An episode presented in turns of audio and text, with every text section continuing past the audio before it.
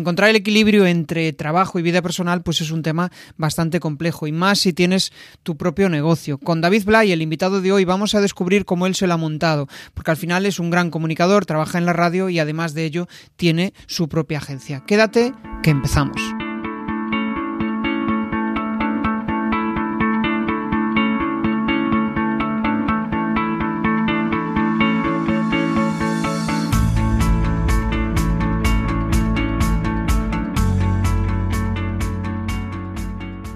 Bienvenido a Comunicar más que hablar. Soy Jesús Pérez Santiago y este es el podcast de los que quieren crear su propia audiencia.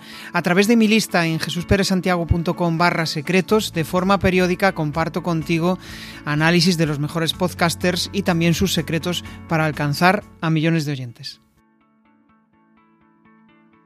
Hay una cuestión que ha sabido unir el invitado que tengo hoy, que es unir comunicación con autoconocimiento con teletrabajo y con deporte. Yo creo que ha sabido unir esas tres cuestiones y hacer pues un mix, un mix muy especial, ¿no? Al final, pues David Blay, mi invitado de hoy, es un gran comunicador, aparte de eso, pues se dedica a las retransmisiones deportivas y también tiene su propio proyecto eh, digital, una agencia donde ayuda pues eh, a otros eh, profesionales, a otras empresas a que crezcan a nivel de comunicación.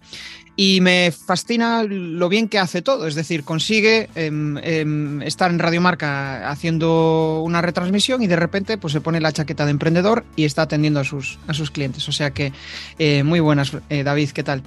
¿Cómo estás, Jesús? No, no tengo mérito, ¿eh? porque claro, ¿qué voy a contar? ¿Lo que hago mal? Pues lo que cuento en las redes es lo que hago bien.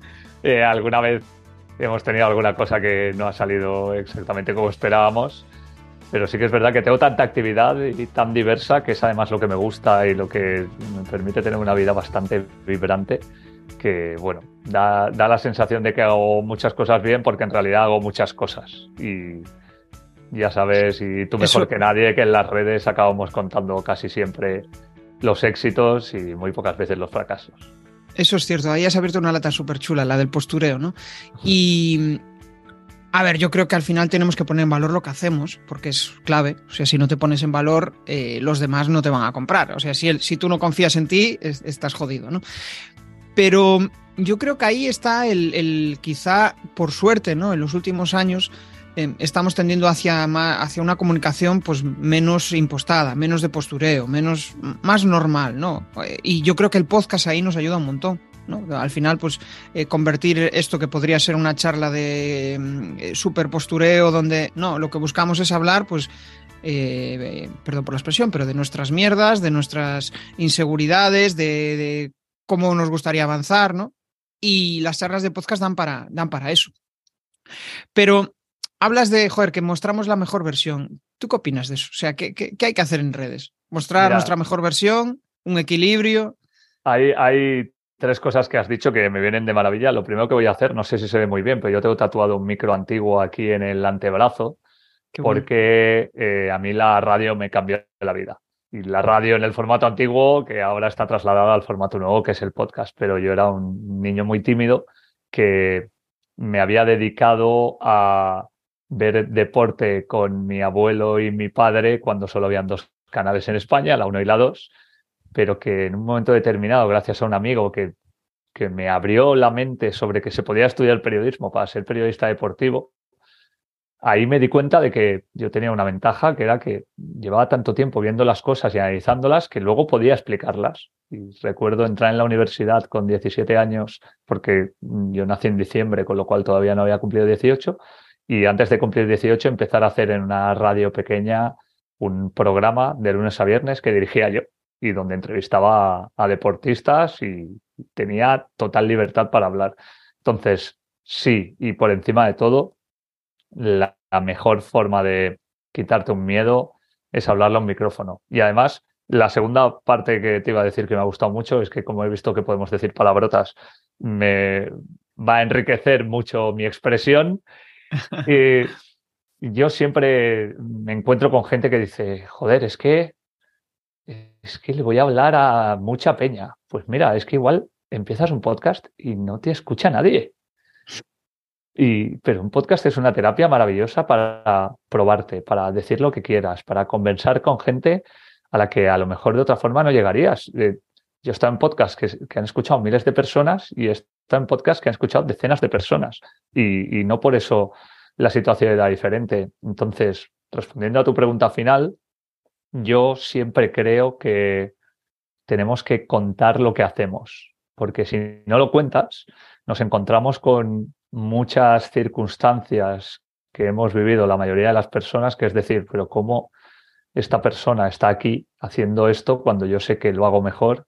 Y sin embargo, no es que no lo esté haciendo, es que ni siquiera he tenido la posibilidad de poder intentarlo. Y eso viene simplemente porque tú muestras lo que haces y no es tanto un autobombo, que también, porque eso forma parte de la marca personal, como el hecho de estar explicándole a la gente en qué trabajas. Porque una de las cosas que me ha pasado siempre es que cada vez que me veo un amigo y que hemos tardado un poco de tiempo en volver a vernos, me pregunta, vale, explícame qué estás haciendo. Claro, y entonces le tengo que decir, mira, lo ha explicado Jesús muy bien. Eh, yo soy periodista deportivo en origen, hago retransmisiones deportivas, eso llevó a que tuviera la posibilidad de ser director de comunicación de algunos deportistas. Cuando las empresas que patrocinaban a esos deportistas vieron lo que hacíamos con ellos, quisieron una parte de comunicación parecida a la que hacíamos con ellos. Y ha habido un momento en el que todo eso ha derivado en una agencia de comunicación donde trabajo con deportistas, con startups, con empresas, pero también efectivamente el teletrabajo llegó a mi vida porque yo en 2007 no estaba de acuerdo con los valores de la persona con la que estaba trabajando y me marché a casa a trabajar. En 2014 escribí un libro sobre trabajar en casa y como te puedes imaginar, nadie me hizo ni caso más que los 30 colegas periodistas a los que llamé para decirles, hacedme 30 entrevistas, pero eso derivó en que ahora pueda dar charlas y conferencias y formaciones. Entonces, ¿qué es lo que hago? Cuento las cosas en redes, primero porque me crea una marca personal, segundo porque son cosas que estoy haciendo, y tercero para que la gente sepa lo que hago, porque si tú no estás permanentemente en la mente de las otras personas, cuando alguien vea una oportunidad no va a pensar en ti. Y me parece que esa es la clave, que no es postureo, yo no me dedico a hacerme fotos en bañador, afortunadamente para el mundo, pero sí que creo que las redes sociales sirven para compartir cosas que incluso pueden inspirar a otras personas. Sí, yo creo, eh, yo al principio, por ejemplo, cuando empecé a crear contenido, quizá mi, mi, principal motivación era encontrar un empleo. Y después de repente me di cuenta de que ese no era mi propósito, ¿no? Fui descubriendo, me ayudó en esa fase de autoconocimiento el hecho de, probarme a, mostrarme y de repente lo que tú dices, ¿no? Empiezan a acercarse gente a ti que dice, hostia, ¿cómo conseguiste esto? Y dices, hostia, aquí puede, puede que haya negocio, ¿no? Puede que haya eh, una vía para monetizar. Está súper chulo todo eso. Bueno, ya me, ya me respondiste un poco a la cuestión de, eh, de quién eres y lo que haces. Y ahora quizá la más compleja, ¿hacia dónde vas? ¿Hacia dónde te gustaría ir? Mira, yo hace bastante tiempo que tuve un pensamiento hacia dónde quería ir. Eh, mi intención más o menos en esta etapa de mi vida, un poco más adelante, estaría basada como en tres partes, ¿no? Eh, seguir con el tema de comunicación, porque a mí me encanta, pero más que ejecutarlo, convertirme en la parte estratégica y que otras personas lo ejecuten de tal modo que yo le esté dando trabajo a gente. Luego hay una segunda pata que es la formación que me está llegando afortunadamente a través de muchos másters eh, que tienen que ver con gestión deportiva, pero también con, con trabajo remoto. Y al final la, la, formación te puede ayudar a acceder a muchas personas. Y la tercera, que llega con cuentagotas, pero llega de vez en cuando, tiene que ver con el hecho de, dar conferencias o de intentar ayudar a nivel de consultoría a personas y empresas en el tema del teletrabajo. Porque para mí, no es solo una modalidad laboral, es una modalidad personal. Yo tengo dos hijas, mi mujer también es periodista, también trabaja en casa y paso el 90% de las tardes con mis hijas. Y eso no significa que deje de viajar, porque muchas veces voy a Madrid, yo vivo en Valencia, muchas veces voy a Barcelona. Eh, este año viajé a la India por un tema de formación con la Universidad Politécnica de Valencia. El año pasado estuve como parte del equipo de comunicación del Comité Paralímpico en los Juegos Paralímpicos de Tokio. Es decir, tengo una vida muy bonita en ese sentido. De hecho, en 2019 estuve en Colombia, invitado por el Ministerio de Tecnologías de la Información y de las Comunicaciones para dar una charla sobre teletrabajo. Entonces, esas son como mis tres patas, porque es verdad que he encontrado ya la forma de no agobiarme laboralmente, aunque como todos a veces tengo picos de trabajo, pero el otro día tomé un café con un amigo y me gustó mucho una frase que me dijo, porque yo eso ya lo sentía, pero no sabía cómo expresarlo, que es que cuando habla con alguien que necesita algo ya, le dice, mira, mis urgencias no son tus urgencias. A lo mejor tú lo necesitas ya y yo no te lo puedo pasar hasta mañana o hasta pasado mañana. Entonces, si lo necesitas ya y no puedes tenerlo por mí, búscate la vida por otro lado. Y eso lo estoy poniendo en práctica y la verdad es que me está funcionando bastante. Es que es brutal y yo creo que ahí también, em, aparte de respetarte a ti mismo, em, estás mostrando cero necesidad, Desde el punto de vista de la venta. O sea, joder, es que si yo... Y, sabes, creo que el mayor problema de aceptar eso, que lo más probable es que las personas que estén afines a esa persona van a tener esa misma forma de entender, con lo cual vas a atraer a un montón de personas así, con prisa, ¿no? Y lo curioso es que la vida se nos va y de repente te das cuenta, un día dices, hostia, llevo toda la vida corriendo ¿para qué? Para nada, ¿no? Eh, sin un sentido, sin un en, automático. Es una buena, una buena reflexión esa de mis urgencias no son tus, tus urgencias. Da, para, da para pensar, ¿eh? Sobre todo cuando eres autónomo. Ah, bueno, y tanto que sí. ¿eh? Y, es muy difícil, ¿eh? A ver, eh, no todo es bonito. O sea, yo vivo con incertidumbre. Por ejemplo, tuve un pico de trabajo muy grande que me generó también algo más de dinero durante los meses de mayo, junio y julio, porque tuve justo tres comunicaciones de tres startups que lo que querían era tres campañas de tres meses cada una. Y eso me dio tranquilidad, pero también me dio la intranquilidad de, de tener que trabajar bastante más. En agosto paré ligeramente y luego ya en septiembre volví un poco a, a encontrar ese equilibrio que buscaba. Pero es verdad que la incertidumbre al principio es muy grande y la seguimos teniendo gente. Yo llevo trabajando en casa 15 años y sigo teniendo incertidumbre porque, mm, salvo tres clientes en mi vida, ni, con ninguno he estado más de un año. Entonces, mi cartera va cambiando constantemente y además la tipología de los clientes, los medios con los que tengo que hablar, van cambiando constantemente. Pero también, y esta es otra conversación que he tenido con amigos, hay un momento en que la rueda no para de girar. ¿Qué es lo que pasa? Que cuando tú tienes una pequeña estabilidad económica, y digo pequeña porque eh, yo ahora mismo si tuviera que pagar lo que tengo en la cuenta, eh, para devolver el IVA que aún me falta por pagar, me quedaría cero. O sea, no estamos hablando de que me haya forrado, ni mucho menos. Pero es verdad que a medida que tú vas creándote un nombre y vas haciendo ver a otras personas que les puedes ayudar, cuando más o menos tienes una base y no necesitas ir a encontrar el trabajo o a generar el dinero, te van llegando oportunidades constantes. Y esto no lo hablo solo por mí, lo he visto en muchas personas muy cercanas que también han dado ese paso. Pero es que la gente habla de la incertidumbre cuando somos autónomos, pero hoy yo he visto farmacias cerrar que me dijeron cuando era pequeño que eso era imposible. Yo he visto a gente que trabajaba en una televisión autonómica valenciana, que era un medio público financiado con dinero público que en teoría nunca iba a desaparecer, perder sus empleos. Entonces, la incertidumbre está en todas partes y al final sabes que vas a tener que vivir con ella, que es muy problemático para muchas personas, pero creo que deberíamos empezar a asumirlo la mayoría de nosotros. Sí, es como al final, o sea, cuando buscas ese trabajo fijo, y lo logras, eh, pues no va a ser la felicidad. Probablemente no va a ser esa la felicidad, ¿no? Y en cambio, abrazar la incertidumbre en muchas ocasiones puede llegar a ser mm, un símil mayor a la felicidad, porque asumes desde la, desde la calma, desde asumir que esto es así.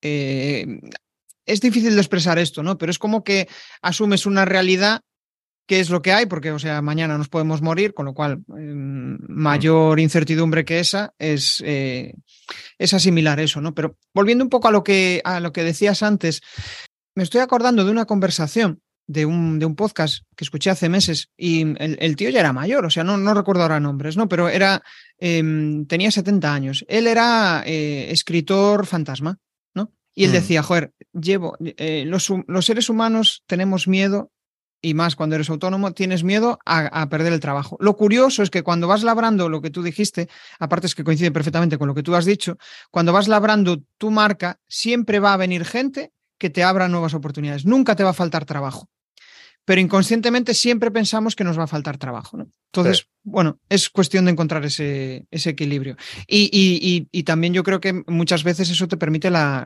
reinvención.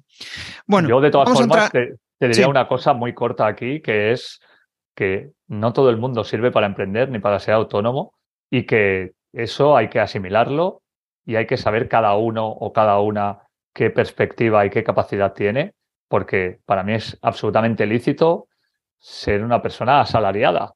Y de hecho, mucha gente necesita esa tranquilidad para poder seguir viviendo. El problema es que como muchas de las personas que están en el poder político, primero, no han trabajado nunca, luego, no han trabajado como autónomos, lo cual ya es muy grave, y tercero, es muy difícil que legislen sobre algo que no conocen, están viendo una oportunidad de crear empleo, que no lo crean ellos, porque encima todo es muy difícil de crear en España, eh, mm. de crear empleo a través de la iniciativa de la gente. Pero lo que están haciendo es frustrar a muchas personas que emprenden, no quieren emprender, lo pasa mal como emprendedor o como, o como persona autónoma y acaba quemándose enormemente. Entonces, para mí es muy importante que cada persona sepa lo que puede hacer y que si a ti lo que te apetece es ser asalariado, por lo menos busca, ya que, ya que vas a tener las mismas posibilidades de trabajar en algo que no te guste que en algo que te guste, por lo menos busca algo que te guste. Si no, pues ya te irás a trabajar en algo que no te guste ahora mismo. Qué bueno es así. Es que al final cuando trabaja, o sea, si aún por encima de estar autónomo y trabajar en algo que está sufriendo un montón, no, tiene sentido. Puedes cobrar probablemente muchísimo más dinero en, eh, trabajando en, en, el sector privado que trabajando para, para ti mismo. Sí. Em, vamos a entrar en un terreno que nos encanta, que es la comunicación. Y aquí me gustaría saber un poco ¿cómo te ves? ¿Cómo te, si tuvieras que ahora hacer un autoanálisis tuyo, ¿qué ha cambiado en tu comunicación en los últimos cinco años? A ver, en los últimos cinco años, sobre todo, yo realicé una estrategia muy clara en redes sociales. Eh, es verdad que hasta hace cinco años no usaba prácticamente LinkedIn. Mi red social era Twitter. Me gustaba Instagram, pero la consideraba y la sigo considerando una red social personal. Y Facebook la sigo teniendo. Entonces, eh, a nivel de comunicación, te cuento lo que en mi caso ha cambiado. Yo decidí que LinkedIn era una plataforma que me iba a ayudar y lo ha hecho. Lo ha hecho a nivel de marca personal, lo ha hecho a nivel de contactos, lo ha hecho a nivel de darme trabajo y de darme visibilidad. Y ahí me planteé, como hago con mis clientes, una estrategia para mí. Y dije, vale, ¿cuáles son los temas de los que yo hablo y en los que quiero que se me considere experto? Pues, comunicación, marketing deportivo, teletrabajo y ya había tocado algunos temas como los podcasts o los deportes electrónicos. Y lo que fui haciendo fue, al margen de entrevistas como esta, que luego acabas compartiendo porque es contenido que han creado para ti, cosas que yo veo interesantes sobre esos sectores, los voy compartiendo y hago una publicación al día en LinkedIn, que es prácticamente la misma que hago en Twitter. Con lo cual, siempre la gente sabe más o menos de los temas en los que estoy involucrado. Y también lo replico en Facebook, pero con una segunda derivada, que es el hecho de que mis amigos y amigas que están allí sepan lo que hago. Porque como te decía antes, muchas personas no entienden la comunicación o no entienden lo que hacemos o no saben exactamente a qué te dedicas. Y entonces, cuando a través de Facebook, a pesar de que con el algoritmo te ve mucha menos gente, tú le explicas a las personas cercanas lo que haces, ellas son capaces de ser prescriptores o prescriptoras tuyos en algún momento. Entonces, esa estrategia me ha permitido, por un lado, ganar mucha visibilidad y credibilidad. Por otro lado, es verdad que no he crecido en Twitter, pero porque en Twitter he, dejado de interactuar mucho y para mí mi clave de crecimiento cuando empecé fue esa, pero ahora es verdad que no quiero dedicarle más tiempo. Y LinkedIn sí que me parece fundamental. De hecho, le diría a la gente que si tiene que estar en una red social, sea en LinkedIn ahora mismo. Sí, yo tengo la misma percepción. Yo, yo de hecho, o sea, mi estrategia está centrada en, en LinkedIn, ¿no? Es al final. Y lo bueno es que ahora LinkedIn em, es que depende mucho a quién sigas y, a quién...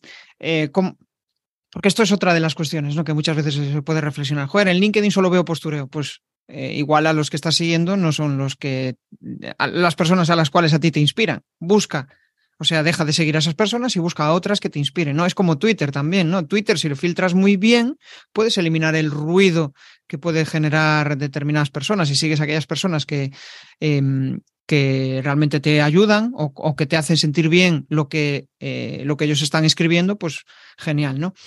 Y, de hecho estaba pensando, vale, esta es tu evolución a nivel eh, profesional, pero tu evolución en tu comunicación a nivel personal, ¿cómo ha cambiado? Es decir, ¿en qué has evolucionado? Em, tanto a nivel comunicación interna como tu comunicación con los demás. ¿Qué ha evolucionado?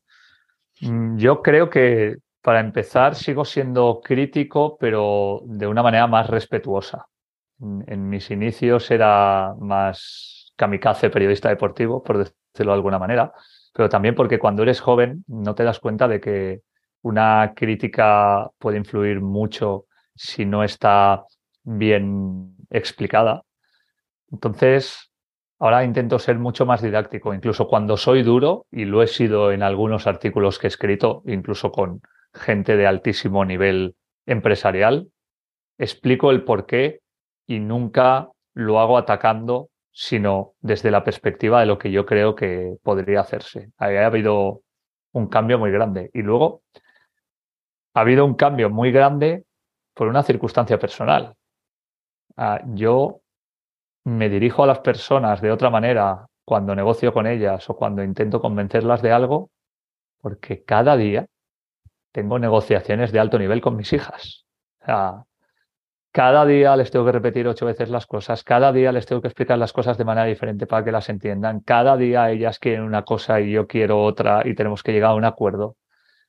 Y te puedo asegurar que ese entrenamiento es brutal. Primero, porque si, si tú quieres educar bien a tus hijas o a tus hijos, en mi opinión, tienes que hacerlo desde el respeto. Entonces, yo no soy un padre que grite, aunque grito de vez en cuando, creo que como todo el mundo. Como no he sido un jefe que grito, ¿no? Y, claro, cuando tú haces eso, eso te ayuda luego a extrapolarlo a tu día a día laboral. Entonces, para mí ese ha sido un cambio muy grande que me ha permitido también evolucionar en este sentido.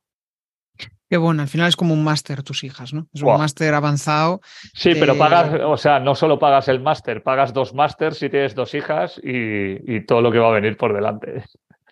Sí, es curioso, yo también tengo una pequeña eh, de cinco y, a veces te lanza cada reflexión, eh, saben cómo, cómo jugar ¿no? con, con ese tanteo es, es em, y porque al final ellos quieren conseguir, lo que tú decías, quieren conseguir una determinada cosa, ¿no? Y claro, lo que le dices, pues no les gusta. Entonces, buscan la coherencia constantemente. Hostia, el otro día me dijo esto y hoy me está diciendo esto. Aquí hay algo que algo que Algo no está claro. Algo no está claro. Vale, vamos a entrar ahí un tema un tanto polémico, pero me, gustaría saber eh, tu opinión sobre ello. Em, ¿Qué tiene un comunicador que no tiene un youtuber? Mm, mira, mm, te voy a cambiar la pregunta. ¿Qué tiene un periodista que no tiene un youtuber? Porque para mí, y esto eh, muchas veces va en contra de mi profesión o de lo que piensan algunos eh, compañeros míos, el periodismo no es una profesión, es un oficio. Yo tengo amigos y amigas que han estudiado la carrera durante cinco años y que al acabar son incapaces de ponerse delante de un micrófono. Y eso es así por mucho que estudies o eres capaz de comunicar o no. Y también tengo gente que no ha estudiado y que tiene una capacidad de comunicación extraordinaria. Pero si algo tiene un periodista es la capacidad de haberse formado en saber que para dar una noticia necesitas tener el mayor rigor posible. Es decir, yo no me puedo creer lo que me cuente solo una fuente, porque esa fuente seguramente está interesada en que traslade su mensaje. Con lo cual, tendré que hablar con otra fuente distinta para complementar las cosas. Y ahí hacerme una idea, porque cada mensaje va a ser distinto, de dónde está el término medio o cuál es la que se acerca más a la verdad. O sencillamente hacer un artículo en el que yo me vaya afuera y exponga las dos verdades de cada fuente para que las personas decidan. Por ahí hay una parte muy importante que cuando los periodistas pueden ejercerla, porque ha habido tantos despidos en los últimos años que ahora mismo hay una precarización laboral muy grande a nivel de sueldos y a nivel de trabajo, a veces eso no puede ocurrir porque hay muy pocos periodistas para el mucho trabajo que hay. Por eso la percepción del periodismo no es buena, ¿no? Pero la gente también tiene que saber que donde antes había tres periodistas para hacer tres páginas, ahora queda un periodista y aparte de las tres páginas, tiene que hacer una web, tiene que hacer un podcast y tiene que hacer fotos y vídeos. Entonces, partiendo de esa base, creo que hay además una segunda derivada, que es que los periodistas somos conscientes de que tenemos que hacer preguntas incómodas, porque si no, no estás ejerciendo tu labor. Entonces, yéndonos al caso de Ibai y Messi, que es posiblemente el más flagrante. ¿Por qué quiere Messi? No estoy culpando a Ibai. ¿Por qué quiere Messi que le entreviste a Ibai? Porque le va a hacer la pelota. Porque no le va a preguntar por qué se ha ido del Barça porque no le va a preguntar por qué lloró en la rueda de prensa y al día siguiente estaba sonriendo en París, porque no le va a preguntar cómo ha sido la conversación con su familia, si ha sido solo una percepción propia la de decidir marcharse o si lo ha hablado con su mujer y con sus hijos, sobre todo teniendo en cuenta que se va a una ciudad donde él no va a tener ningún problema, porque con todo el dinero que tiene mm, puedes acceder a cualquiera de las cosas que quieras, pero estamos hablando, por ejemplo, de que es una ciudad donde hace un clima bastante peor que Barcelona, donde los niños tienen que aprender un nuevo idioma, donde hay colegios diferentes, donde el círculo de amistades es distinto. Estamos hablando de muchas cosas. Entonces, para mí hay youtubers que son mejores comunicadores que los periodistas, de largo, porque han sabido contar las cosas de una forma diferente, han sabido adaptarse a los nuevos tiempos y han sabido conectar con nuevos con nuevas franjas de edad a las que el periodismo tradicional no ha sabido llegar. Pero no le pidas a un youtuber que te dé información veraz. Y claro, en la era de la desinformación y cuando todo el mundo se queja del periodismo, si tú consumes tus noticias en TikTok y no en el país, aunque el país sea un periódico sesgado, pues seguramente tu nivel de información va a ser mucho peor.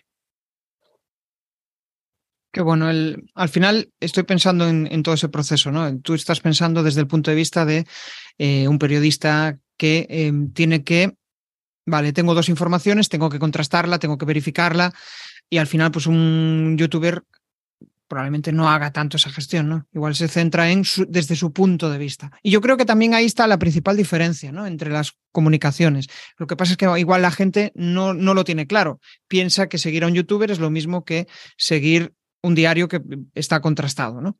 Em, no es lo mismo.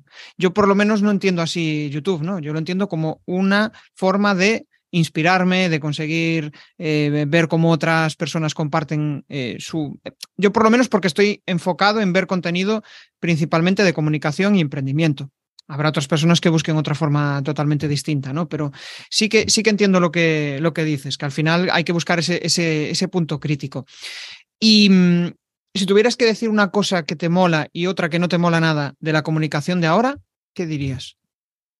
A mí me gusta mucho la omnicanalidad. Yo empecé a, estudiar en 1996 y las salidas laborales que tenía eran seis periódicos, seis radios, cuatro televisiones y hasta luego. Ahora mismo tú puedes trabajar en un departamento de comunicación de cualquier empresa porque como dice un amigo mío, every company is a media company. Todo el mundo está generando contenido. Te puedes inventar un medio. Te puedes hacer youtuber, te puedes hacer TikToker, te puedes hacer Instagramer, puedes estar en un medio digital, puedes hacer podcast, puedes monetizar newsletters, mm. puedes utilizar las redes sociales simplemente como altavoz mediático, puedes crearte una marca personal de una manera muy sencilla.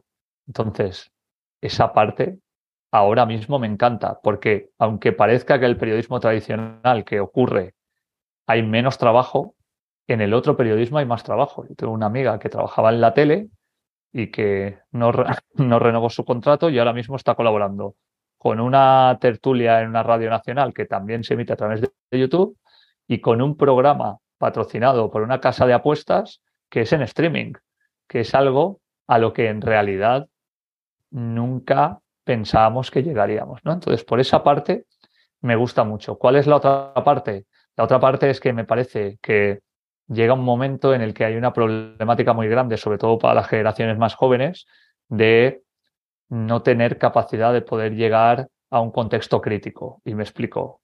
Eh, yo lo entiendo, porque si no lo has vivido, no puedes tener recuerdos de eso, salvo que te hablen en casa, pero recuerdo en el aniversario del asesinato de Miguel Ángel Blanco que hubo una radio que salió a la calle y le preguntó a la gente, sobre todo de una franja de 25 años hacia abajo, si sabían que había ocurrido y no lo sabían.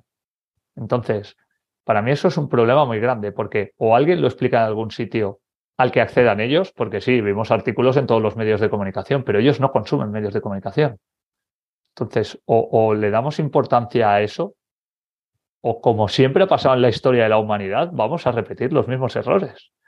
Y eso va a suponer un problema muy grande. Hay un libro que a mí me impactó muchísimo cuando era joven de Fernando Díaz Plaja, que se llama El desfile de la victoria, que te hace una ficción de qué hubiera ocurrido si el bando republicano hubiera ganado la guerra civil en España en lugar de el bando nacional.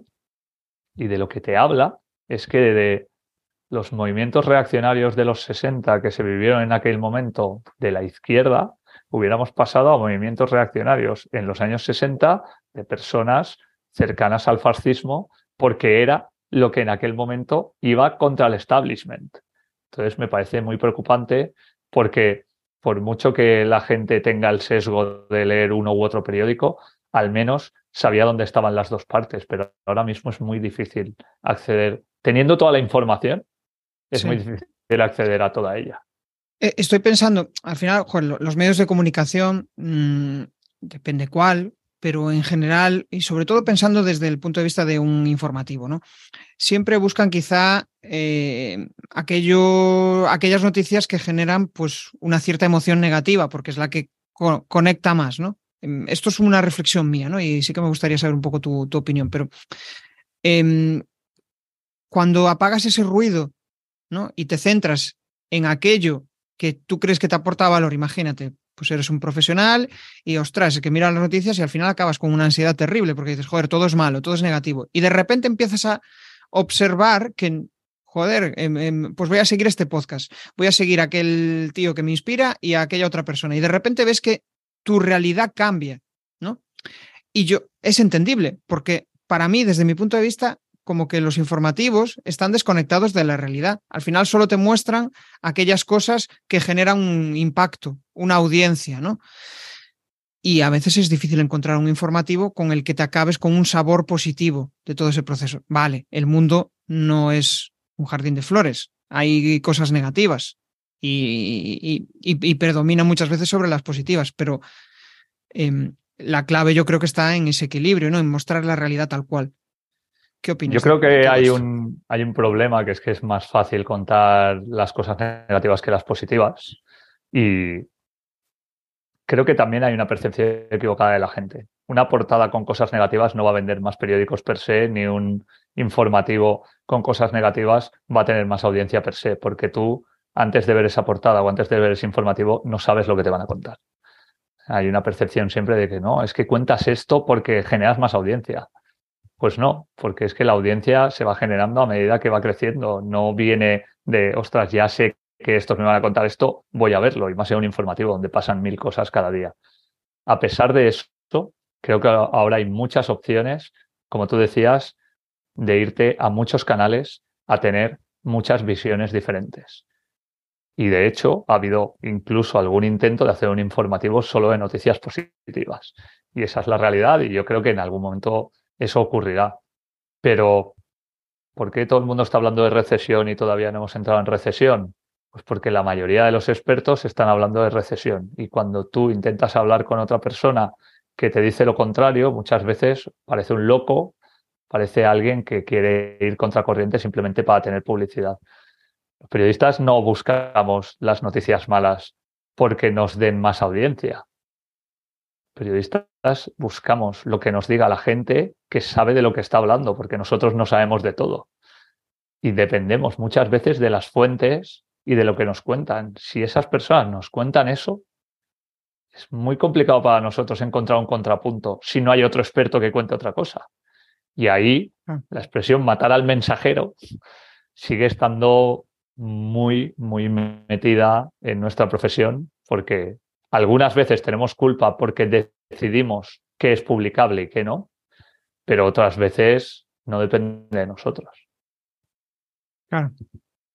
Es como que al final vosotros eh, es imposible saber de todo, ¿no? Entonces, vale, esto está, esto está resonando en la sociedad. Vale, vamos a investigar sobre él, ¿no? Y al final, dependiendo a quién elijas como interlocutor, pues así vas a, em, vas a trasladar una información a la audiencia en función de cómo esa persona lo entiende. Porque tú, como experto, no estás en, la posición de decir, vale, yo controlo mucho de este tema, voy a hablar yo de él. No, prefiero traer a una persona que controla y que dé su visión, ¿no? Y yo creo que también ahí está un poco en, eh, eh, ¿cómo decirlo? Por ejemplo, pues yo qué sé, si escuchas podcast de emprendimiento, mm, vas a escuchar siempre ejemplos de personas que han crecido a nivel profesional. Pero oye, no me cuentes solo lo guay que es crecer, también durante todo ese proceso ha habido cosas no tan bonitas, ¿no? Cuéntamelo todo, ¿no?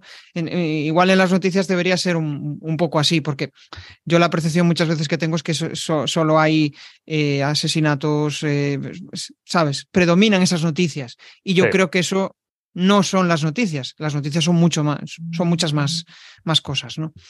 Avanzando un poco sobre esto, joder, me gustaría conocer un poco mm, a nivel de negocio, ¿no? ¿Cuál fue la principal clave que permitió que tu negocio empezara a funcionar? O sea, realmente dijiste, vale, hostia, esto está funcionando, esto, esto tiene futuro. ¿Qué fue lo que te hizo clic en la cabeza y dijiste, pues venga, vamos a por ello? Mira, cuando estaba trabajando en una productora, que es el único sitio donde me han pagado bien en mi vida como periodista, porque el resto me han pagado bastante mal, eh, me refiero a los medios de comunicación, empecé a tener colaboraciones en las que como director de comunicación o como redactor externo percibía un dinero extra. Y hubo un momento en el que me di cuenta que si juntaba cinco puntos de ese dinero extra, te pongo un ejemplo, 600 euros al mes por un departamento de comunicación, si encuentro cinco clientes con los que trabajar, son 3.000, si le quitas el IVA, el IRPF, etcétera, pueden ser alrededor, más los gastos pueden ser alrededor de 2.000, es un sueldo decente en 2007. Ahí lo vi, porque tener cinco clientes no me implicaba un trabajo enorme. Yo ya los contactos con los medios los tenía, con lo cual poder contactar con ellos y ofrecerles temas era algo factible y esas personas estaban obteniendo un rendimiento a nivel de marca personal y, y de posicionamiento que antes no tenían. Y ahí es donde vino el clic. Y luego hubo un segundo clic, que es decir, vale, han pasado 10 años y las tarifas no son estas, son estas. Y además las justifico de esta manera.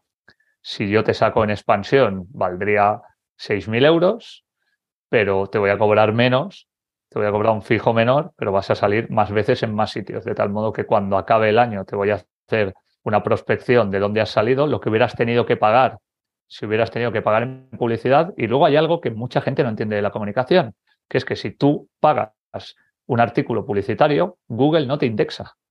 Con lo cual, ya puedes pagar lo que quieras, que no vas a tener SEO en tu vida. Sin embargo, si sales de manera orgánica, aparte de que contratando una agencia pequeña como la mía, las agencias grandes cobran dinerales, ¿no?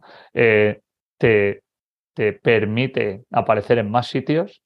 Además de eso, cuando la gente te busque en Google, que hable de ti el país, el mundo, el referente, expansión, cinco días, te da una credibilidad salvaje. Y ya no solo ante otras personas, ante posibles inversores o ante posibles socios. Y ahí es donde vinieron los dos clics que me permitieron diversificar, tener una base y sobre eso poder trabajar en otras cosas.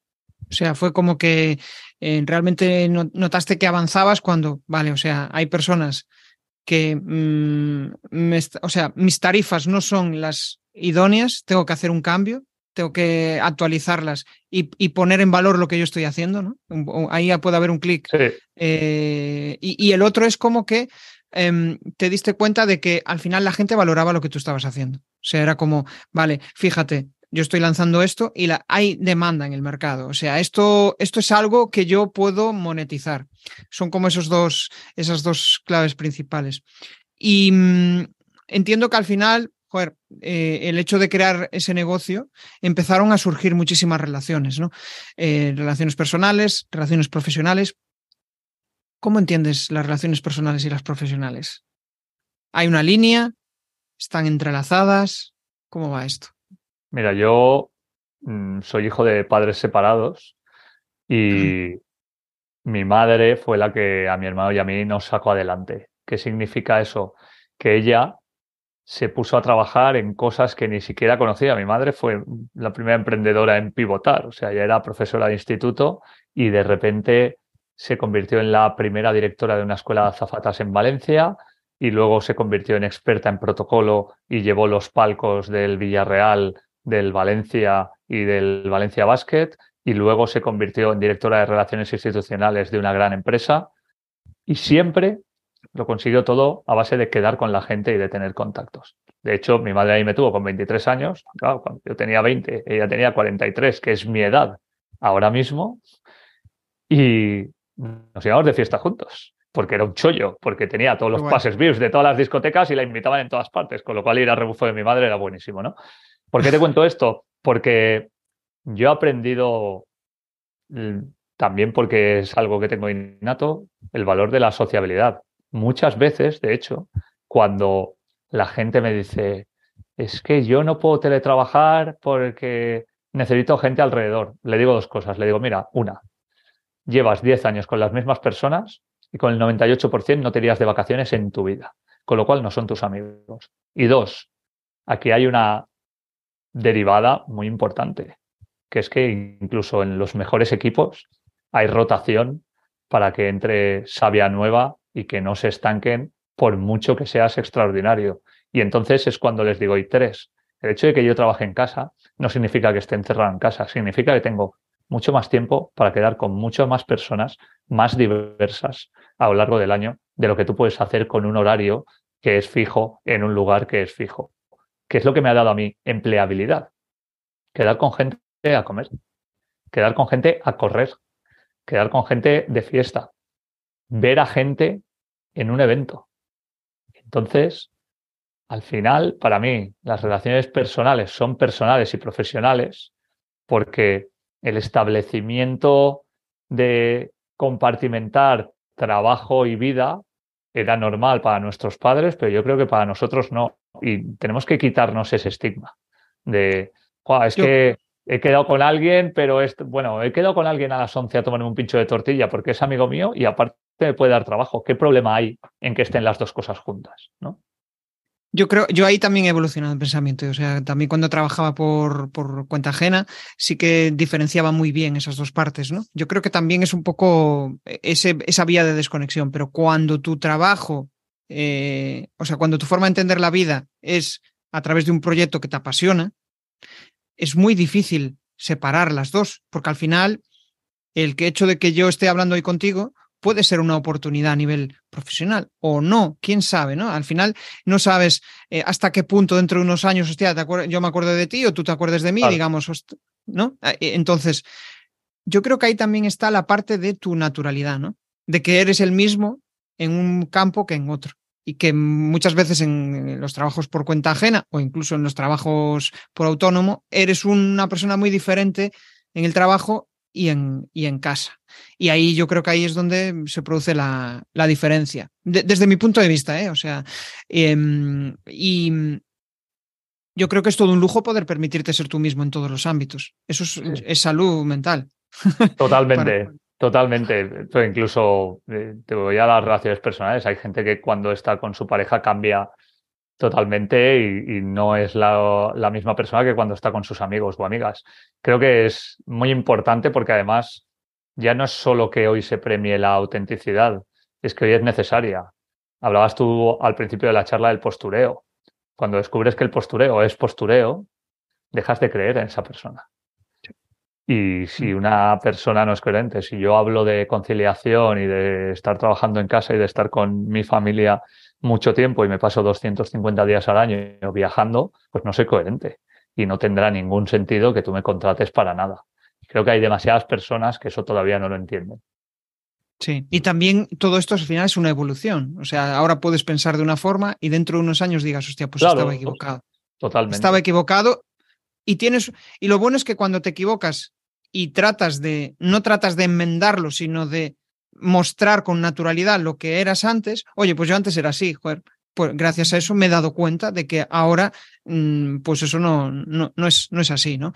Y, mm, joder, es, yo para mí es de las mayores, em, de las mayores cosas que puedes tener a, nivel de crecimiento personal, ¿no? El, el poder, em, vale, aquí, joder, siempre mi cabeza me está diciendo, pero fíjate, hay una cosa, ¿no? me está diciendo, muchas veces somos diferentes con tu pareja, con con tu familia, sí, vale, siempre vas a tener una forma diferente, pero la esencia tiene que estar ahí. Si cambia tu esencia, entonces es, yo creo que es donde falla el, el, tema, ¿no? Vamos a seguir avanzando sobre esto y yo creo que, escuché, durante la charla esto, si no te la escuché en otra, que tú dices que al final es un lujo poder elegir a tus clientes. Y esto tiene mucho que ver con, con ese poder de decisión que en la empresa ajena, en por cuenta ajena, tus interlocutores están dados. O sea, tu jefe te dice, vale, este es tu compañero de trabajo, este. Y aquí, pues no, yo me lo guiso, yo me lo como, yo me organizo. Em, porque es un lujo poder elegir a, los clientes con los que trabajar. ¿Todo el mundo puede permitirse eso? No, y de hecho yo no siempre me lo puedo permitir. Pero sí que puedes permitirte decirle que no a gente que no te interesa. Y ahí sí que cambia bastante. Es decir, si tú tienes una necesidad económica, no tienes más remedio, a partir de ahí creo que es bastante importante encontrarte con el hecho de decir, ok, necesito más trabajo para vivir mejor o me he reunido con alguien a quien le he tenido que explicar seis veces lo que hago porque no lo entiende e insiste en contratarme. Para mí ese es el lujo. Yo tengo un amigo con el que llevo mucho tiempo eh, hablando de comunicación y él es cocinero y en un momento determinado decidió si le podía ayudar. Yo le dije que sí, pero le dije, mira, siempre trabajo tres meses con los nuevos clientes para saber si funcionamos, si no, si entiendes lo que hago, si no, si estamos teniendo resultados, si no, si te gusta lo que hacemos o si no. Si a los tres meses te parece bien, continuamos. Si a los tres meses no te parece bien, no pasa nada. No, es ningún trauma ni te he descapitalizado. ¿Qué es lo que ocurre? Que al mes y medio le llamé y le dije, voy a acabar los tres meses por un compromiso contigo, pero no puedo seguir trabajando contigo. Creo que ese es el verdadero lujo. Tú no vas a elegir con qué clientes trabajas, pues normalmente los clientes te, te eligen a ti. Eligen a ti. Pero sí que puedes decidir con qué clientes no trabajas. Y ahí es donde aparece esa posibilidad.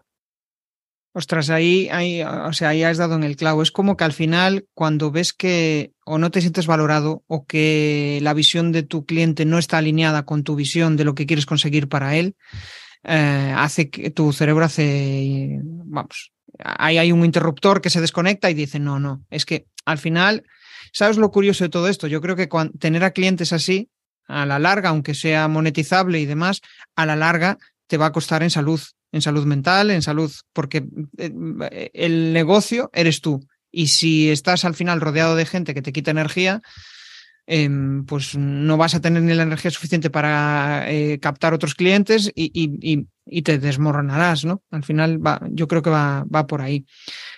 Eh, esto lo relaciono con lo que decías de trabajar mucho, ¿no? Parece que la gente tiene que aparentar que, que hay que trabajar mucho. Que trabajas mucho, que. ¿Por qué? Eh, mira, yo creo que siempre se ha premiado por una cuestión de educación el hecho de que nos dijeran nuestros padres o nuestros abuelos, no, llega el que más trabaja. El que más trabaja va a tener la posibilidad de tener mejores cosas. Por lo demás, había una percepción de que eso en la generación anterior te permitiría darle una vida mejor a tus hijos. Pero también lo que no había era una tecnología en la que tú pudieras hacer algo muy sencillo en muy poco tiempo. Entonces, yo siempre digo lo mismo.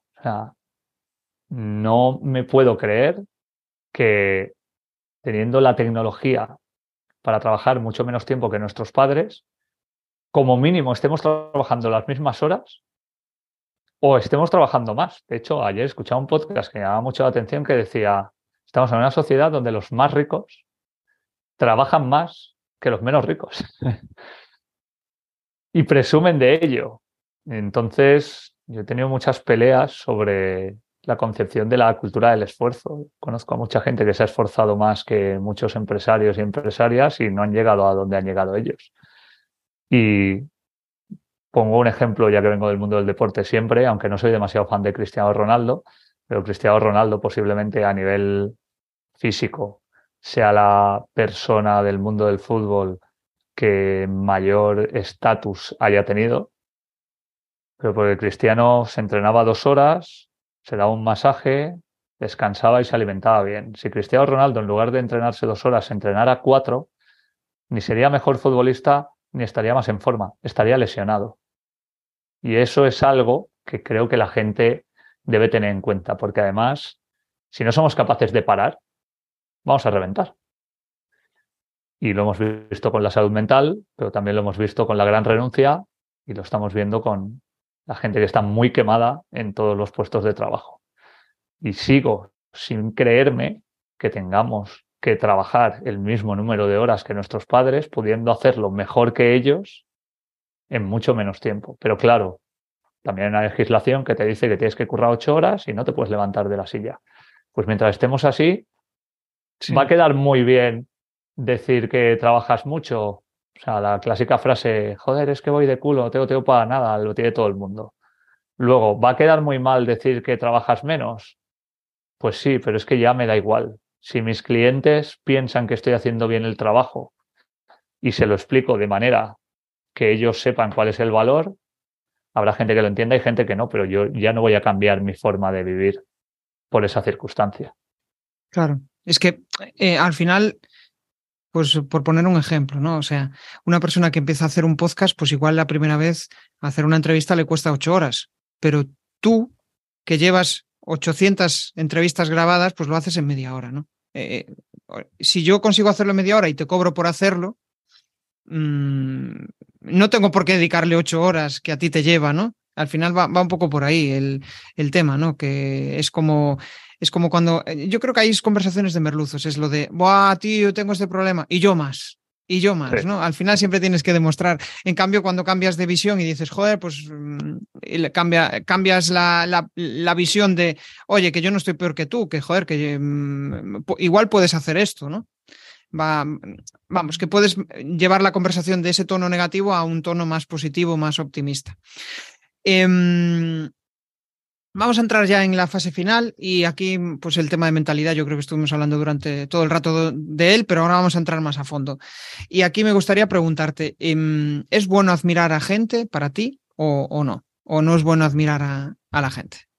Yo creo que es bueno inspirarte en gente porque hay mucha gente a la que admiras y a la que cuando conoces, no te digo que se te caiga el pedestal, pero te das cuenta que tampoco es mucho mejor que tú. Está ese efecto halo en el que la mayoría de las personas que han llegado a un estatus parecen mejores de lo que son. Y sin embargo, ¿cuántas veces hemos visto o escuchado la expresión, mm, mira, es una persona normal? Pues es que es una persona normal. Lo que pasa es que luego puede tener éxito a nivel laboral. Sí que me gusta admirar a gente que hace cosas que son socialmente extraordinarias. Pero admirar a gente por el trabajo que hace me gusta a nivel de aprender de, ellos o de ellas, pero no porque crea que sean gente que está en un estatus superior. Y luego hay gente que está en un estatus superior y las admiro porque me encantaría tener su inteligencia o su soltura o su visión o su capacidad de poder llegar a cosas, pero siempre desde la sinceridad. Porque cuando eres pequeño admiras a los futbolistas y cuando entras a trabajar en el mundo del fútbol se te caen muchas cosas. Y eso es un ejemplo que puede pasar en prácticamente todos. Conozco mucha gente que quería trabajar en determinadas empresas y cuando ha entrado a trabajar en esas empresas no se explicaba cómo era posible que fueran tan grandes. Pues la gestión de las expectativas es muy importante. Eso no significa que tú no tengas que tener emoción e ilusión, pero también hoy hay mucha información que te puede decir si eso que estás pensando, que necesito trabajar aquí, en realidad es algo que te va a sumar o que te va a quemar mucho más porque la desilusión es el doble de grande.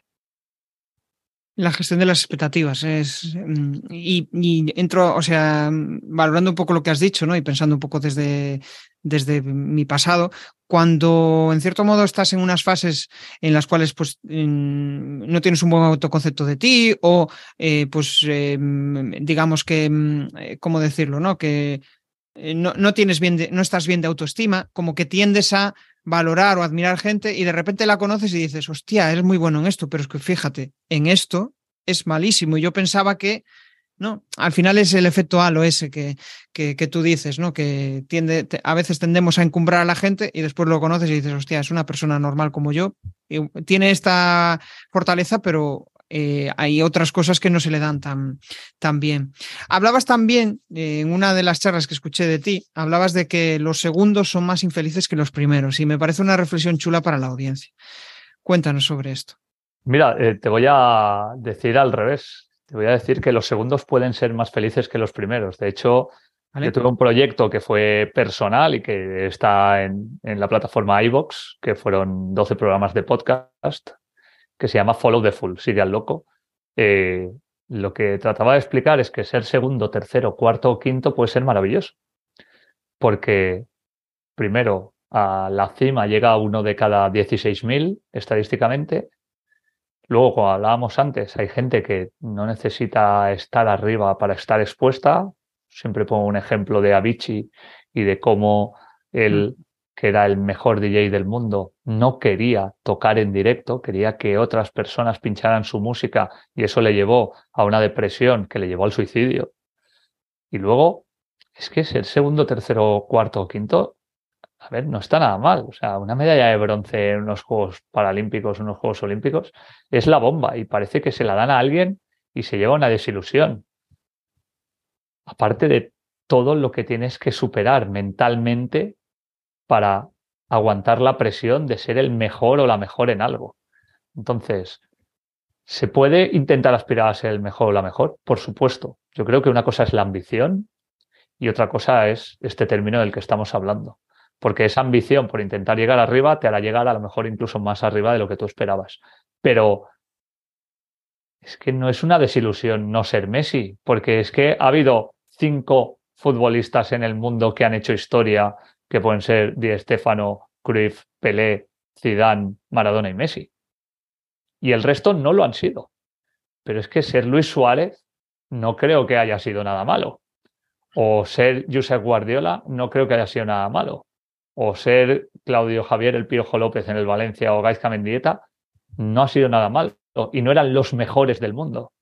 Y creo que es una reflexión que también nos tiene que llevar a desmitificar que tenemos que ir siempre a ser los mejores porque nos presenta tanta gente esa posibilidad que luego lo que hace es crear una sociedad de personas insatisfechas. Claro, yo creo que ahí también una, una buena lectura de eso es, eh, vale, y ser el primero me va a hacer más feliz, porque a lo mejor Messi es el líder, es eh, la persona más admirada, pero resulta que está insatisfecho con su vida, ¿no? Entonces, el otro día escuchaba, em, escuchaba una reflexión de una, de una persona que era pianista, tocaba en eh, muchísimos, en muchísimas, eh, bueno, no me sale, en teatros, y, resulta que había conseguido su sueño, que era ser pianista profesional y ser la número uno del mundo. Y resulta que cuando acaba el concierto, todo el Dios le, aplauda, le aplaudía, llegaba a su habitación y se ponía a llorar porque era infeliz. O sea, no era la vida que quería. Es curioso, ¿no? O sea, llegas a ser el número uno y de repente te sientes vacío. Eh, y no es fácil gestionar todo, todo eso. Oye, ¿qué es lo más importante a nivel de mentalidad para ti, para estar con las pilas cargadas? Yo creo que tener claro que lo que vas a hacer cada día te apetece, que no siempre va a ser lo que más te apetece. O sea, mi vida no es un circo diario y hay veces que tengo que escribir algo y no me apetece, y hay veces que tengo que tratar con un cliente y no me apetece, o que tengo que intentar que una noticia salga y no me apetece, pero eso no significa que en general no lo haga. Entonces, para mí, a nivel mental, tener una vida en la que un porcentaje alto de lo que haces te satisface es fundamental.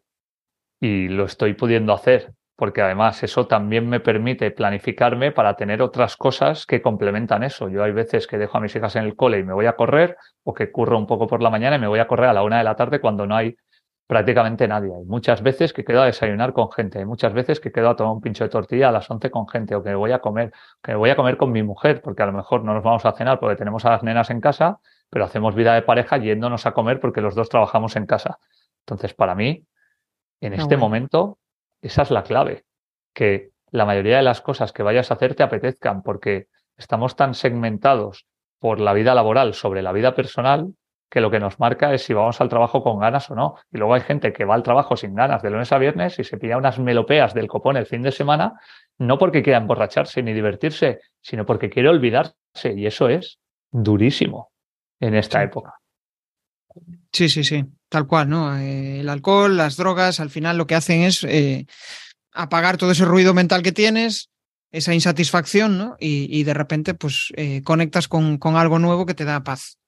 En cambio, cuando de repente, pero es que el otro proceso yo creo que es el más complejo y, es el que yo creo que nos reta, ¿no? El de, oye, voy a ver hacia dónde puedo ir, que me sienta mejor y evitar todo este tipo de em, drogas que lo que hacen es ponerme un velo delante mía y, mostrarme una realidad que no es la, que no es la, correcta, ¿no? Em, joder, hablabas de foco y no puedo evitar preguntarte cómo haces foco en tu día a día. Para, haces multitud de cosas, pero eh, poner foco es, es, clave. De hecho, escuchando una entrevista el otro día en un podcast, em, joder, es un tío que hace muchas cosas. Eh, creo, que, creo que era el podcast en crisis, ¿no? Y escuchaba como eh, Xavi decía, fíjate, me han, o sea, tengo multitud de negocios, tengo una comunidad de seguidores del podcast, y resulta que lo que quizás me cuesta más es poner orden en todo lo que hago, ¿no? Y me iban a entrevistar el otro día a un, para hablar precisamente de eso, cómo pongo orden. Y yo en plan, no, no, no, no puedo ir a hablar de esto, que esto es una locura. Eh, ¿cómo, ¿Cómo haces para poner foco, un poco de orden en todo esto? Mm, decidí hace mucho tiempo que si quisiera no parar de trabajar 24 horas podría hacerlo porque creo que nos pasa a todos. Entonces, eh, vuelvo a mis urgencias no son tus urgencias cada día tengo unas cosas que hacer y cuando las acabo, las he acabado. Es verdad que pueden llegar otras que requieren una cierta necesidad, pero de normal me planifico la semana y cada cosa tiene su tiempo. Si un día acabo antes, perfecto. Si un día tengo que acabar después o levantarme antes, perfecto. Pero no puedo adelantar trabajo porque si lo adelanto, nunca acabo. Y ese es mi foco. Eso es cierto. Al final, cuando entras en esa fase, es como haces más cosas, haces más cosas y, nunca paras. Bueno, entramos fase final, cuatro preguntas incómodas que yo le llamo, que son donde busco eh, o bien que respondas con una frase o con una palabra. La primera, tu mayor aprendizaje de vida. Tener niñas, porque como me dijo mi madre una vez, no conoces el miedo hasta que eres padre. Buah, esa es buena. Eh, lo primero que piensas cuando te levantas. Tengo que quitar el móvil de cargar. Hostia, yo también me pasa eso, tío. Eh, el mayor error que has cometido lanzando un proyecto. Pensar que podía llegar a sitios a los que todavía no podía llegar por capacidad. Vale. Eh, un reto para los próximos 12 meses. No es fácil esta. Eh, mi reto sería poder explicarle a la gente que trabajando en casa van a poder ser más felices independientemente de que estén convencidos o no de que ese es el camino. Qué bueno, qué bueno. Yo opino lo mismo. O sea, el teletrabajo a mí, desde luego, me ha dado más, más satisfacciones y más alegrías que, que disgustos. Aunque, eh, como yo creo que como lo de autónomo no es para todos, lo de trabajar en casa tampoco es para todos. Ahí hay que encontrar el, equilibrio. Sí, sí, sí, sí. Bueno, pues nada, em, aprovecho para que nos lances tus coordenadas, donde pueden localizarte. Si quieres lanzar algún spam de valor, adelante, lánzalo. Y, y con esto, pues ya entro en reflexión final. No, soy muy sencillo. Eh, si pones David Blay en Google, te aparece mi web, mi Twitter, mi LinkedIn y algún artículo que me han hecho, con lo cual soy muy fácil de localizar. Tengo un correo en mi página web. Eh, tengo ese correo en mi biografía de Twitter y tengo abiertos los mensajes directos. Así que quien no quiera hablar conmigo es porque no le apetece y lo respeto total y absolutamente. bueno, David, yo me lo he pasado en grande. La verdad es que ha sido una charla muy agradable, muchos aprendizajes, tanto para mí como para, para mi audiencia, ¿no? Conocer, poder conocerte un poco más, eh, indagar en, esos miedos que muchas veces tenemos todos, pero que nos cuesta compartir y tú lo has hecho. Y eso pues es de, de agradecer. Quizá me quedo con una reflexión final que es eso de tu urgencia no son mis urgencias. Al final priorizar uno mismo, respetarse, valorarse, hace que cuando te respetas a ti, al final vas a valorar de mejor forma el trabajo que hagas para tus, para tus clientes. Y eso también te hará rodearte de personas que te acompañen en ese camino y que merezca la pena. O sea que nada, me despido. Eh, mil gracias por haber venido hasta, hasta aquí y nos vemos en el siguiente episodio. Un saludo. Hasta luego. Si te ha molado este episodio del podcast, pues déjame un maravilloso like o un precioso comentario en tu plataforma habitual de podcasting. Si quieres dar más visibilidad a tu marca y llegar a nuevas audiencias a través de un podcast, te cuento cómo puedes crear tu propia estrategia de comunicación en jesusperesantiago.com.